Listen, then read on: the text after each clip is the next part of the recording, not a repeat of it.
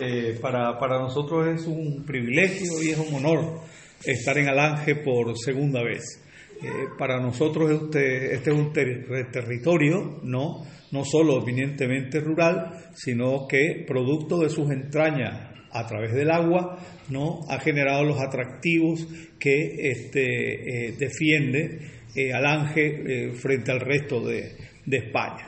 Eh, para nosotros eh, es un territorio referencial porque cuando se, se, decidió en Panamá que el próximo encuentro, ¿no? Eh, por la, la, competencia que significaba este territorio, pues para nosotros fue una gran alegría. Hace ocho años el primer encuentro fue aquí, en Portugal, que diga, aquí en España, ¿no? Como somos transfronterizos, me pasa eso. ¿ah? Eh, para nosotros fue una gran oportunidad de que el presidente de Extremadura eh, se convirtiera en, cómplice de este sueño de crear este movimiento de los encuentros iberoamericanos. Como Juanjo así señaló, el siguiente fue Guatemala, después fue Portugal, eh, después fue Costa Rica y finalmente Panamá con el lapsus de la pandemia. les cuento esto porque se crea este movimiento porque el turismo rural en Iberoamérica era uno de los más olvidados.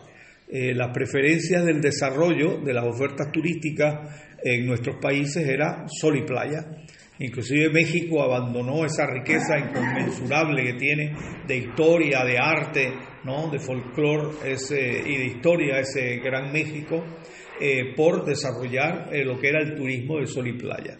Y irónicamente es en el siglo XXI donde ellos retoman ¿no? el tema de redescubrir ¿no? los territorios rurales y lo que es el, turismo eh, auténtico, el turismo del interior. Pero nosotros este, habíamos hecho un análisis con Juan José de que para nosotros necesitábamos en Iberoamérica un referente, alguien que asumiera eh, con jerarquía y con rango el liderazgo de movilizar a nuestros países para este tema y definitivamente que Extremadura no eh, era un referente primero porque no tenía sol y playa. ¿ah? Quiere decir que tenían que hacer un esfuerzo por verse el ombligo y desarrollar desde el ombligo las oportunidades y las ofertas de turismo. Eh, para nosotros también era un referente porque eh, eran territorios rurales, ¿no? Entonces Extremadura era para nosotros un ejemplo a seguir, ¿verdad? Un reto a seguir. Cuando se lo propusimos eh, Juan José y yo al presidente, él inmediatamente nos abrió las puertas. ¿no? Yo creo que Juan José y yo quedamos impresionados de la cantidad de instituciones y de secretarías de, eh, Extremadura que tenían en su agenda el desarrollo del turismo rural eh, y entre ellos también el agroturismo. Para mí fue impactante a, ir a la Escuela Superior de Hostelería y agroturismo. Le tomé foto a ese letrero y me tomé foto debajo del letrero y que, epa, ¿no? Eh, aquí hay eh, un guía que es Extremadura eh, y ha puesto la meta que nos hemos puesto muchos de nosotros del el desarrollo del agroturismo porque es más integrador, ¿no?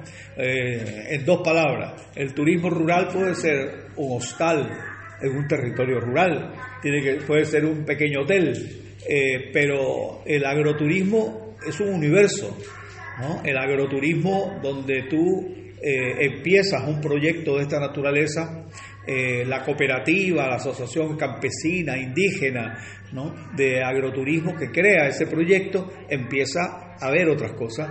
Ah, ¿y qué hay de turismo rural? ¿Qué diga de turismo histórico aquí?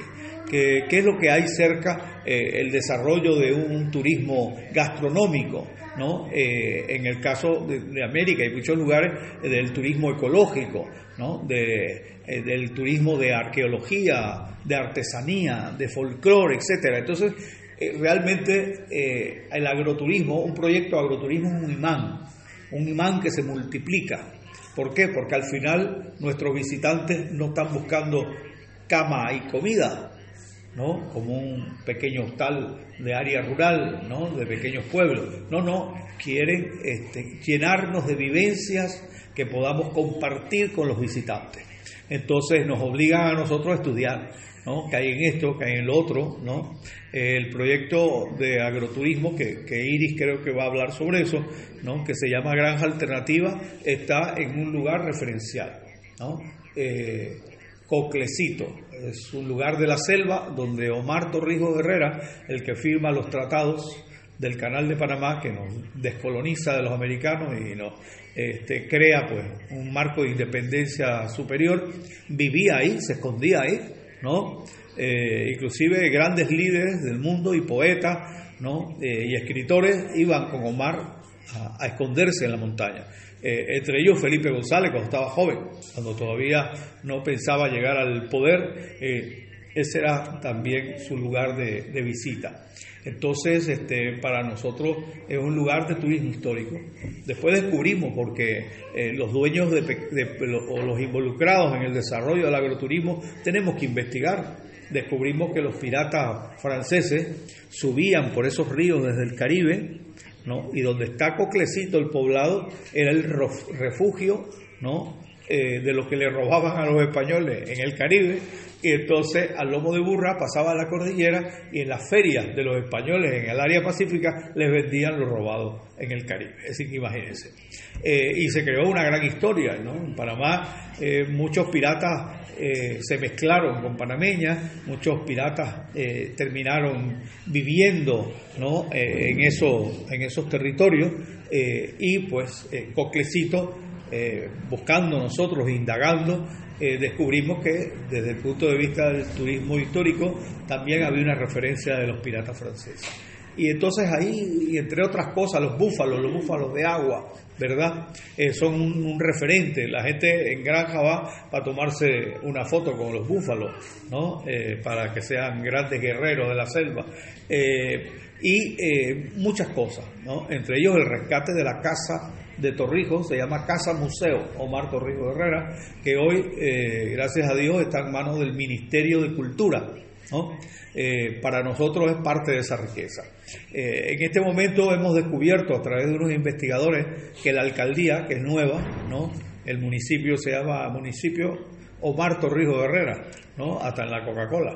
Entonces, para, para nosotros es importante porque el lugar está vinculado a esa, a esa, esa historia, ¿verdad? Eh, pero para nosotros es una oportunidad de desarrollar ¿no? la diversidad y, y la riqueza que estaba oculta detrás de, los campesinos, detrás de, de, de otras vivencias, hemos descubierto que en Panamá eh, no solo hacen sombreros pintados ¿no? en una región especial, eh, sino que en Coclecito, metidas en la montaña, había muchas artesanas que trabajaban la caña blanca, ¿no? la convertían en trenzas y esas trenzas desarrollaban un tipo de sombrero distinto, ¿no? que es este, eh, un sombrero de eh, un sombrero propenso a poderse mojar un poquito más, qué sé yo y tal. Entonces, gracias a estos investigadores, ahora hemos concentrado a las señoras artesanas y se ha creado una asociación. Eh, inclusive, este, este técnico eh, está participando para crear a través de la UNESCO eh, lo que son las, las, ¿cómo es? las cuestiones vivas. Ah, entonces Coclecito ya va adicional, no la bandera azul, pero pero este, eh, sí la marca de la UNESCO de que ahí se produce un sombrero distinto que el resto del país. Entonces, eh, les cuento estas cosas eh, porque el agroturismo es una máquina que nos pone a investigar a todos ¿no? y a descubrir la cantidad de bellezas ¿no? que podemos compartir con los visitantes. la gente se conforma creando en el turismo rural un hostal, pero después del hostal ¿no? Eh, ¿qué, más, ¿Qué más le das en vivencia a los visitantes? Entonces ahí es donde deben ¿no? el movimiento eh, de inversiones en el tema del turismo eh, rural, la creatividad para ofrecer vivencia, que era lo más importante. Eh, volví, volvíamos a hablar de que el turismo rural era eh, un eh, olvidado de los gobiernos de Iberoamérica, ¿verdad? como decía, la prioridad fundamental era sol y playa. entonces, este movimiento que se crea bajo el liderazgo de Extremadura empezó a crecer y a, fortalecerse en forma impresionante.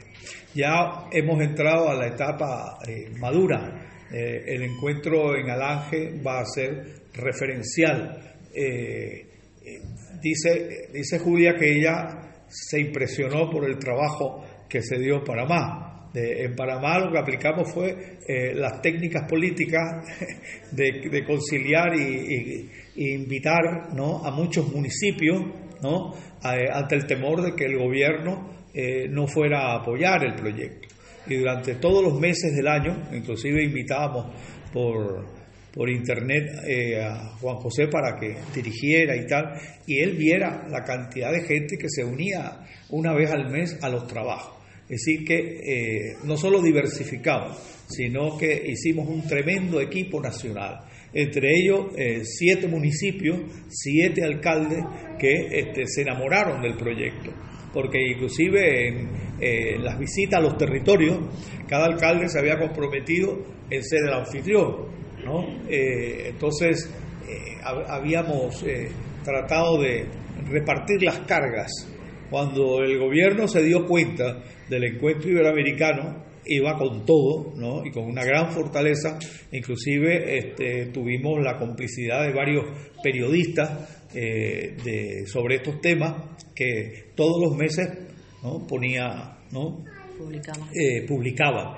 Pero no solo eso, en los encuentros aparecían alcaldes, cada alcalde era entrevistado. Entonces el gobierno eh, tomó la, la, decisión y el mismo presidente de eh, apoyar finalmente, aunque no se crea, todavía falta una contribución que no ha llegado. Esto fue en octubre, pero bueno, es América Latina. Eh, pero, este, pero para nosotros la carga, la carga fue menos pesada, ¿verdad? Eh, y logramos hacer un encuentro extraordinario que ha, ha, servido de, de, maestro pequeño para lo que este, Julia eh, empezó desde el día uno a realizar, Y, así nos amenazó. Eh, nosotros vamos a superar a Panamá, y de verdad que sí. ¿no? Ustedes van a ser el mejor encuentro iberoamericano de los últimos eh, ocho años.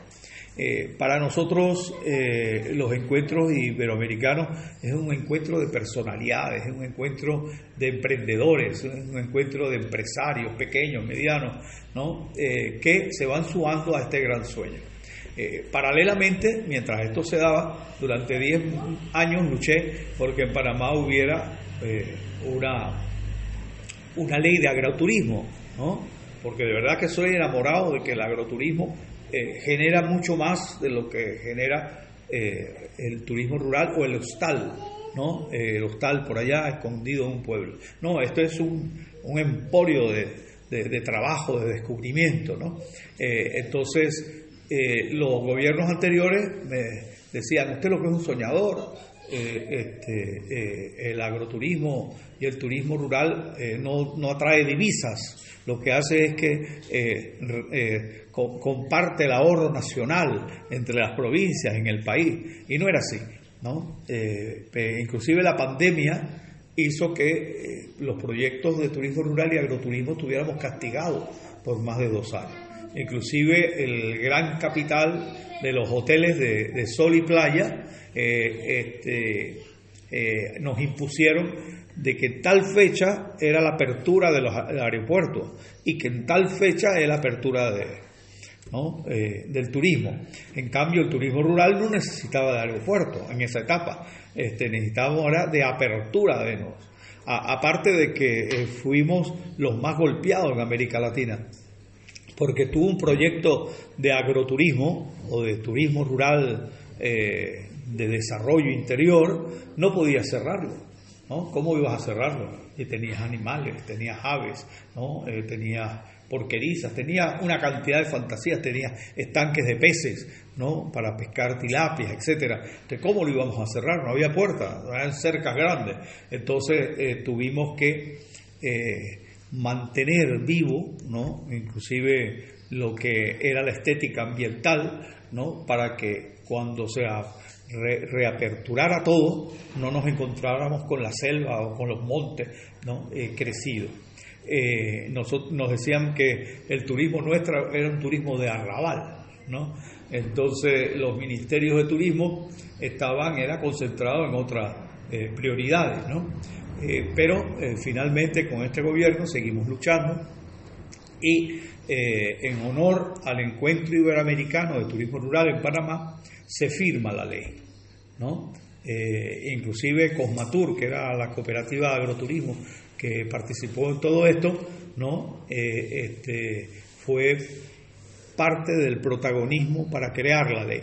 Y le cuento esta intimidad. Hubo un momento que tomamos la decisión, como turismo eh, celaba, ¿no? que le arrebataran el liderazgo de agroturismo, porque para nosotros agroturismo era 80% agropecuario y solo un 20% ¿no? Eh, el rostro de, del turismo convencional. Eh, pero el Instituto de Turismo, que es un ministerio de turismo, quería tener el control del desarrollo del agroturismo para, como hacen las grandes empresas, para eh, olvidar, esconder el agroturismo, ¿no? porque era competencia para los grandes hoteles. Ya el turismo del siglo XXI no busca eh, camas de lujo, lo que buscan es vivencia, ¿no? Eh, y este, esa riqueza que no la da ni el aire acondicionado ni los grandes lujos de los hoteles.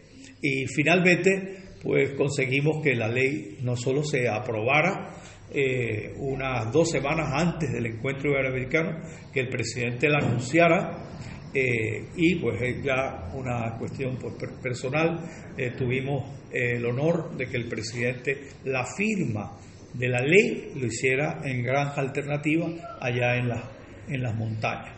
Entonces, este, para, para nosotros ha sido una experiencia. Ahora muchos compañeros de Iberoamérica se han llevado la ley ¿no? Y la la, ¿cómo es? la complementación de la ley, el desarrollo de la ley, que en muchos países, después que apruebas la ley, se demora dos, tres años, ¿no?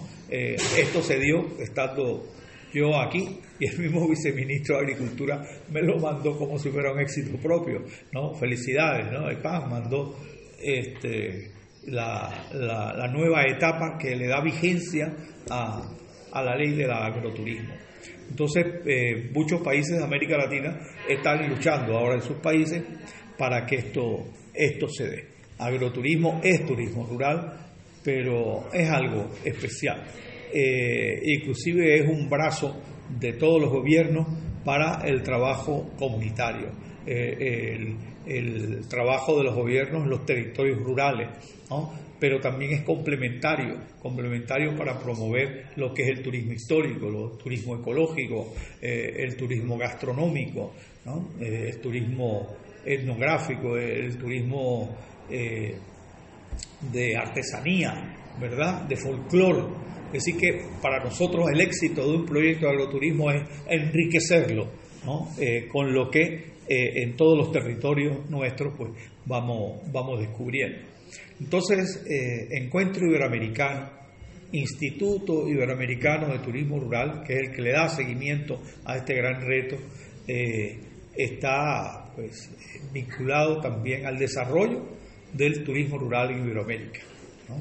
Eh, para nosotros esto no solo es un aprendizaje, sino un referente de enseñanza permanente de lo que podemos hacer y contribuir para eh, crear emprendedores rurales, para crear una riqueza en los territorios, ¿no? Eh, y compartir la riqueza que cada pueblo y cada país tiene en los territorios rurales.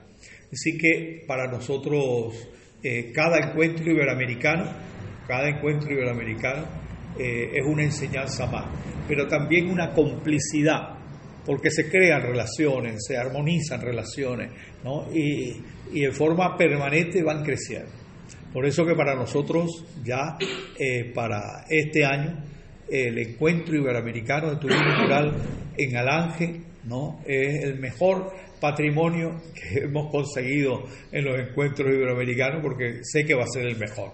Además está bendecido, porque antes, eh, si nosotros en Panamá tuvimos, la aprobación de la ley de agroturismo, ¿no?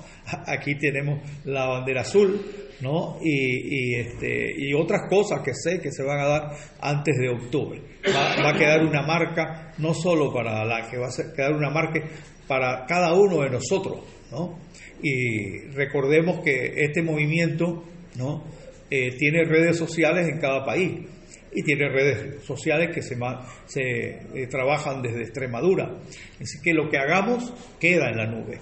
Lo que hagamos queda como una referencia y promoción permanente ¿no? del país que hemos finalmente escogido para que desarrolle eh, su vivencia y su experiencia como una enseñanza y un aprendizaje para cada pueblo.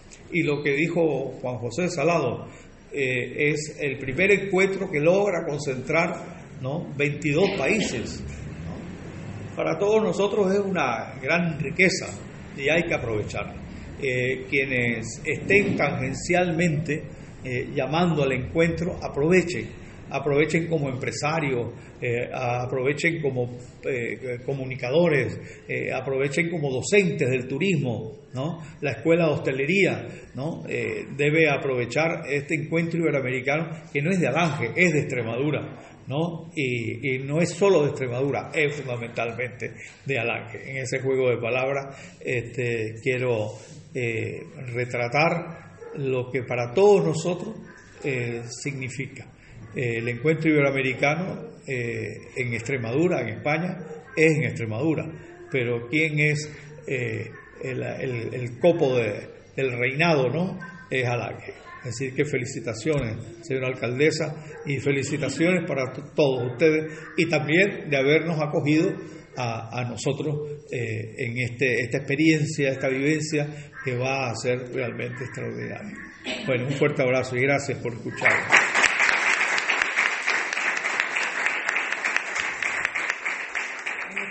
Gracias, presidente. Interesantísimo todo lo que nos ha contado y estamos tomando nota de ese agroturismo y sobre todo de ese turismo de, vivencia que, engloba tantas cosas. Claro, para preguntas y respuestas. Ah, pues si alguien quiere, ¿no? Si alguien quiere preguntar alguna cosa. No me diga que son ustedes alumnos de escuela, que han entendido todo y nadie pregunta. No, pero sí que es verdad que es muy interesante el tema de eh, lo que has dicho, ¿no? Que no solamente es hotel, y estar eh, con ciertas comodidades. Sino, comida, sí. sí. que es verdad que buscamos esa, esas experiencias que en este caso nos pueden ofrecer los, los pueblos. Bueno, y, y escuchándolo hablar de Latinoamérica, que nos vamos para allá también, ¿eh? qué maravilla, ¿no? Poder conocer todo, todos esos pueblos, toda esa cultura. No, sabemos, pero posiblemente pueda ser Colombia, que es la mejor propuesta, posiblemente. Pero de repente, como esos caballos de carrera, ¿no? Que va va por dentro otro y, al final eh, llega al final, pero hasta ahora pareciera que el favorito fuera eh, Colombia, que, compitió con Alange, pero les tembló las piernas y se quedaron atrás.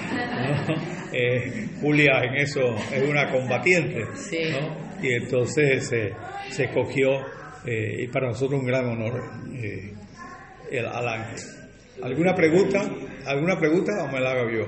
en toda esta ley de agroturismo, eh, ¿cómo, ¿cómo entra la docencia a formar parte? ¿Colabora en, esa, en, esa, en ese desarrollo del agroturismo en, la, en el territorio? ¿Quién? En la docencia, la educación, la ah. ¿Está representada eh, de alguna manera en algún tipo de escuela como la que tenemos aquí en, Mérida o no? No, no hasta ahora, pero fíjese, fíjese que eh, apenas se aprobó la ley y tal, qué sé yo, eh, ahora hay organizaciones de agroturismo, cooperativas de agroturismo, todo el mundo ahora se llama agroturismo en Panamá.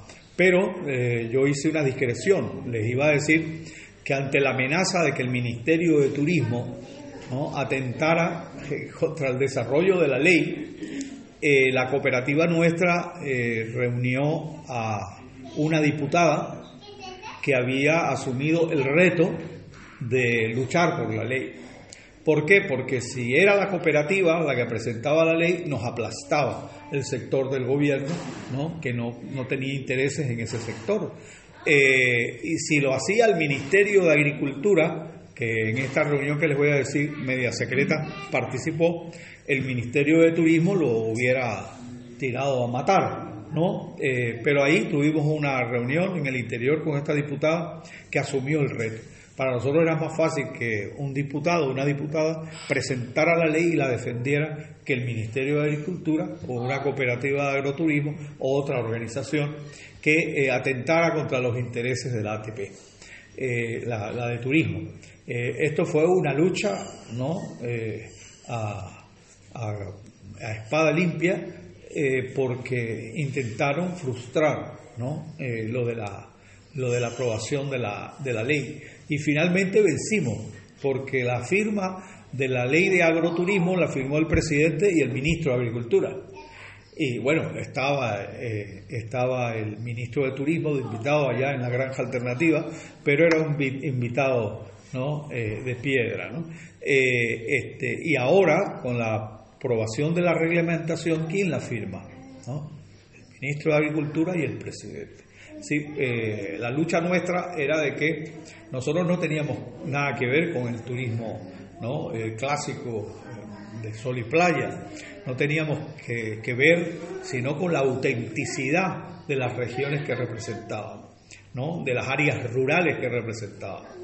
Eh, no podía haber un proyecto de turismo rural con baños de oro y, camas sofisticadas con aire acondicionado, eso no, ¿no? Eh, aparte de otras cosas. Entonces, eh, logramos, ¿por qué? Lo que yo siempre le decía a las contrapartes, le decía, el agroturismo es fundamentalmente agropecuario. Los tentáculos de un Ministerio de Agricultura, no sé si en España, este, son casi ocho brazos, entre ellos el Banco de Desarrollo Agropecuario. El ministro de Agricultura es presidente de todas estas organizaciones, de tipo de medio ambiente, este, de tipo de investigación ¿no? agrícola, eh, etcétera, etcétera, y, escuelas agropecuarias y tal. Entonces, ¿quién, ¿quién se va a preocupar porque los proyectos de agroturismo eh, cada día sean mejor? Las organizaciones bajo los tentáculos del Ministerio de Agricultura. Y el turismo es, pues, eh, ¿cómo le llama? La cuestión de la fresa que le ponen, ¿cómo es? La guinda. La guinda, ¿no? La fresa, bueno, eh, nada. Eh, este, entonces, así terminó la lucha, ¿no? Eh, casi esquinando al Ministerio de Turismo, ¿no? Solo para enriquecer el trabajo, pero no para controlar el trabajo, ¿no? Recuérdense que en, estas áreas el agroturismo, el turismo rural es una competencia silenciosa contra los grandes hoteles. Eh, y lo que había que hacer era matar en su nacimiento eh, este, este objetivo. Así que ah, otra cosa que quería decir, bueno, Panamá era una semicolonia, ¿no? Con la cuestión de la presencia norteamericana. Eh, la firma de los tratados nos descolonizó de la presencia norteamericana el, país se volcaba a la ciudad para ser empleado de las bases militares, del canal, de los bancos. Los artesanos eran cajeros de banco, eran taxistas, qué sé yo. ¿no? Eh, con la salida de los norteamericanos, el partido, que el, el país empezó a ver al interior y se llenó, ¿no? Eh, las provincias se llenaron de universidades. Este, Juanjo no, no, se maravilla de tantas universidades que en un país tan chico hay, ¿no? Eh, como en Panamá. Pero también se crearon las escuelas de turismo en las provincias. ¿Por qué? Porque los hoteles de sol y playa necesitaban gente conocedora del tema de turismo en sus diferentes facetas eh, y así fue. Hoy tenemos en las provincias así cantidad de universidades y de escuelas de turismo. Con la aprobación de la ley ya la gente está Eh, incorporando, eh, este, inclusive en las escuelas de bachillerato, hay títulos de bachiller en comercio y turismo. ¿Ah? Panamá se ha volcado, pero Panamá se ha volcado en el siglo XXI. Antes éramos un, eh, un país de, de, monoproducción, o Canal de Panamá, o centro financiero, eh, o eh, el turismo urbano de las grandes ciudades y del turismo de, playa, incipiente. En el siglo XXI no solo nos descolonizamos, nos hemos encontrado con una prosperidad que nos las ha dañado la, pandemia, ¿no? Pero eh, todavía sobrevivimos, lo que inyecta, imagínense que los americanos nos pagaban un millón de dólares anuales. Por el alquiler de todo ese territorio y de 14 bases militares. Hoy, ¿cuál es el ingreso, Iri, de Panamá mínimo? ¿Cuánto? 200 mil. ¿ah? Dólares, no, 200 millones. ¿ah? Se pueden imaginar, solo del canal pero los territorios de las bases hoy son emporios industriales, eh, emporios de, de, viviendas ¿no? y de áreas turísticas. Panamá, eh, la descolonización fue el mejor negocio del mundo. Eh, las colonias portuguesas ¿no? en África, la descolonización fue el, ah, ¿cómo es? el preámbulo de la pobreza. ¿ah? Este, Panamá no, Panamá fue el gran negocio fue sacar a los yanquis de nuestros territorios. Ajá. ¿Cómo se trabaja a nivel de comunicación para hacer llegar el agroturismo a la sociedad? Eh, definitivamente a través de las redes. ¿No? A través de las redes es el mercadeo, no solo porque es barato, es el más efectivo.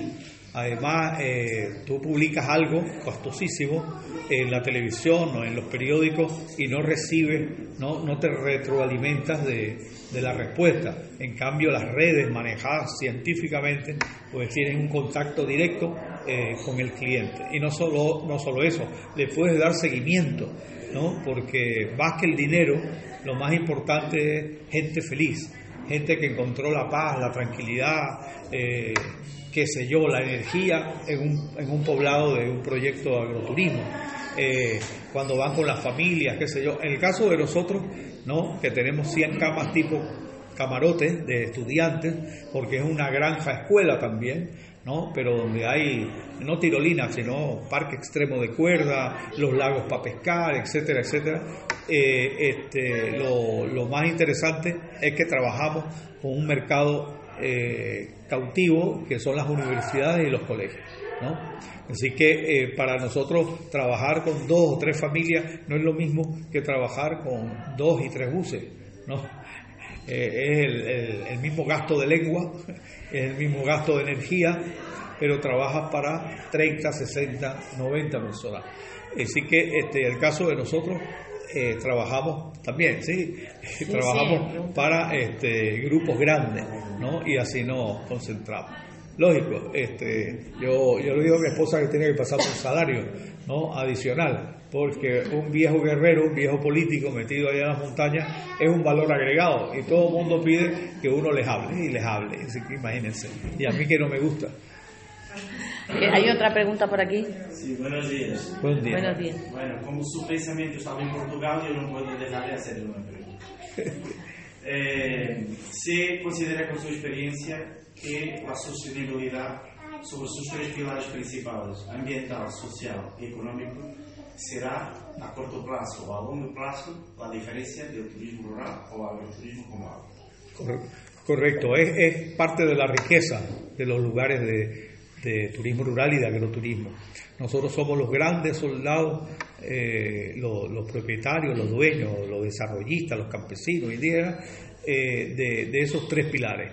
Eh, y estamos comprometidos las 24 horas, no como el político que se compromete en un discurso ¿no? y un par de días, este, sino que este, el desarrollo de estos proyectos es un compromiso diario, permanente ¿no? y de entrega total.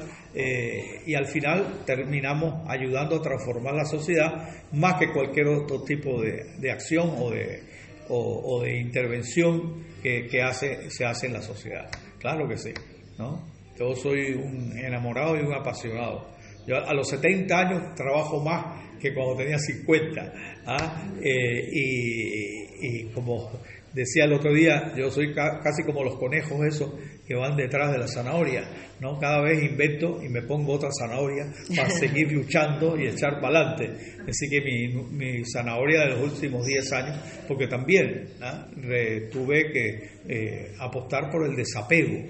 Me saqué el saco, la corbata, el caviar, el champán y me metí en la selva, ¿no? Eh, a vivir otra vida, una vida de mayor autenticidad, de mayor entrega. Lógico, ¿no? No, quiero hacer política con esto, pero para, para mí crear un proyecto en ese poblado a 200 metros de la Casa Museo de Torrico era, era un reto también, ¿no? Para este, poder difundir y mantener viva ¿no? Eh, la memoria de la lucha generacional por la independencia nacional de nuestro país. Todos, todos al final visitan la casa museo y todos en las tardes y en las noches este, piden ¿no? compartir las vivencias y las experiencias sobre, sobre ese tema. Eh, definitivamente que estar dos, tres días o una semana, a veces son del, lunes a miércoles, que diga, de lunes a viernes, un seminario, un campamento, ¿no? Entonces, eh, los, los muchachos o los empresarios que van allá eh, transforman su vida. ¿no? El último día dicen, esto jamás lo voy a olvidar, pero esa vivencia y esta interacción inclusive con sus compañeros, no, no solo de colegio, donde casi nunca eh, hablaban. ¿no? Este, las empresas cuando hacemos talleres de cuerda sobre liderazgo y trabajo de equipo se, regresan transformados, ¿no? porque hay momentos eh, que, que, uno intimida, ¿no? Eh, y los compañeros dicen, ah, yo, no sabía que él tenía ese problema, y entonces empiezan a comprender a sus compañeros. Bueno, pues empezaríamos con, con, el presidente, con usted, bueno, yo creo que, que toda la mañana, porque todo lo que nos cuenta es súper interesante, pero vamos a hacer una pausa, una pausa café, vamos a reponer energía y luego vamos a continuar con, la, con las ponencias. Además ya nos están haciendo señas de que... bueno, gracias.